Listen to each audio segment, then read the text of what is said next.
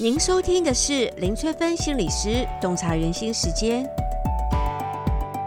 欢迎收听林翠芬心理师洞察人心时间。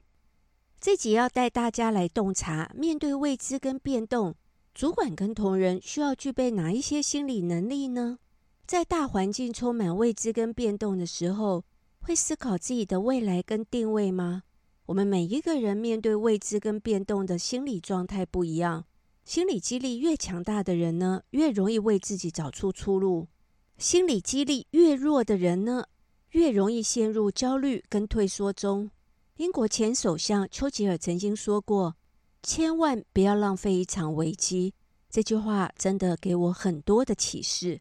如果我们的心中一直想着如何赶快回到原本的生活方式、原本的工作轨道，就有可能会错失调整适应的机会。面对未知跟变动，我们到底需要具备哪一些心理能力呢？才能够帮助我们撑过险境，拥有源源不绝的心理能量，创造出更多的可能性。那第一个，面对快速变动的年代，学会处理生命当中层出不穷的偶发事件，就变成是一个很重要的能力哟。另外一个，自我调整的能力，快速调整的能力，适应环境的能力。弹性应变的能力，我们要怎么样去做好心理能量的管理，帮助我们自己释放压力，才能够穿越险境呢？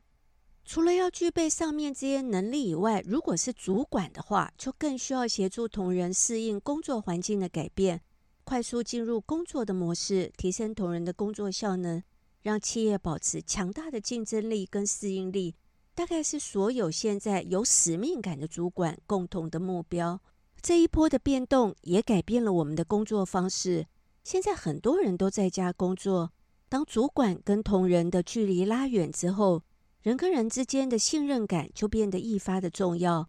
同仁要敢于说出自己心中的困难点，主管才能够及时的协助跟辅导。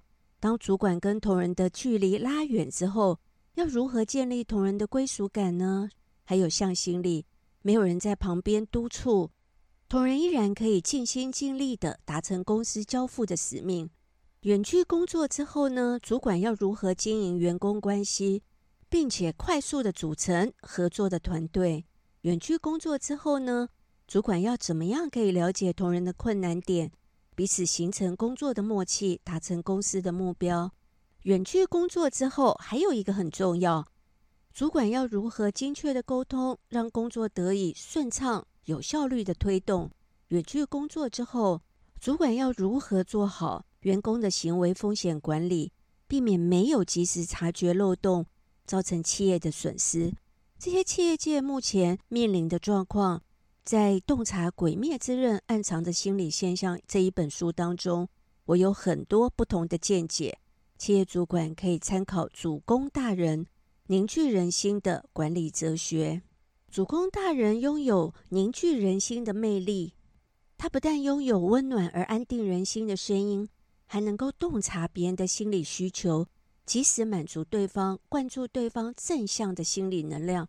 另外呢，主公大人也有运筹帷幄的智慧，带领所有的伙伴们避开危险，预知未来的方向，达到最后的目标而努力不懈。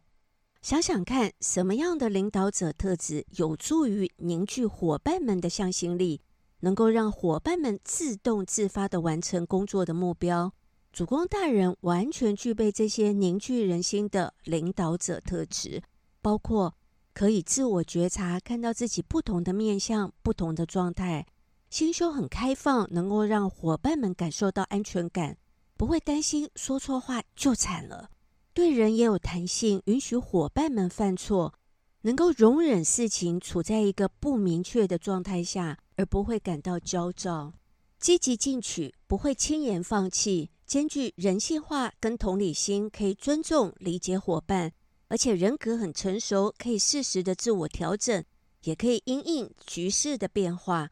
举个例子来说，鬼杀队的成员风柱在第一次参加祝贺会议的时候。因为误会，主公大人将鬼杀队的伙伴们当成用完就扔的棋子，而讲出很多很挑衅、很难听的话。他说：“一看就知道你从来没有钻研过武术。这种家伙居然是鬼杀队的首领，简直令人作呕。如果心胸不够宽大，这些话其实是会打中因为身体很羸弱而无法成为强大剑士的主公大人。但是主公大人不但没有生气，没有动怒，也没有为自己辩解，反而很同理风柱，因为刚遭受丧友之痛，才会有这些激烈的反应。主公大人先跟风柱承认自己的无能，说明虽然自己也曾经尝试过挥刀。但都挥不上十下，呼吸、心跳就乱得一塌糊涂。所以，如果可能的话，也想成为一个守护他人的强大剑士。同时，他也跟风柱道歉。在这样的状况下，还要风柱来开会。接着，主公大人把风柱过世好友的遗言交给风柱。从此之后呢，风柱就对主公大人除了敬重以外，更多了死心塌地的跟随。从心理的角度来看，凝聚人心的领导者是可以自我接纳，也尊重别人的，能够设身处地的理解伙伴的失望、挫折还有痛苦，这样自然能够发挥改变伙伴们心智的力量。上面这些凝聚人心的特质，你具备哪一些呢？还需要培养哪一些特质呢？越能够真实的面对自己，越有可能成为一个有魅力的领导者。另外一个呢，要成为凝聚人心的领导者，也需要拥有跟别人建立信任关系的特质。根据我的观察，主公大人能够赢得所有伙伴们的信任，是因为他具备了几个容易跟别人建立信任关系的特质，像是亲和力高。不管是接收跟传递意见，他都很真诚、很自然，洞察力也很强，懂得察言观色，可以给伙伴们实质的心理的情绪上的支持。还有，他也具有可预测性，说的跟做的一样，伙伴们可以印证他说过的话跟采取的行为是一致的，这样他就可以推测主公大人未来的行为方向，不会每一次都要重新调整。因此值得信赖，主公大人也不走高高在上的路线，他走亲和的路线，所以他会特别关怀伙伴的情绪感受，适时给伙伴心理的支持。来举个例子来说吧，话说有一次，练柱因为相亲的时候被对方拒绝，心情跟自信都大受打击。主公大人知道之后，温柔地跟练柱说。你要为自己的强大而自豪，不要在意世人的眼光。这句安慰失恋者的语言，是先洞察练柱内在的需求之后呢，再增强他的自信心。其实，在咨商的过程中，我常常听到很多人在安慰失恋者的时候，重心都放在拒绝者的身上，所以会不断地强调“天涯何处无芳草”，下一个会更好。而没有将安慰的重心放在受伤者的身上，先了解对方的心理感受，再同理对方需要什么。不同的安慰重心，自然可以产生不同的力量。另一个凝聚人心的特质是积极聆听、安定人心的声音。炭治郎初次面见主公大人的时候，曾经感到很不解，这种感觉是怎么回事？轻飘飘的。身为智商心理师，我很清楚声音的力量。声音具有强大的感染力。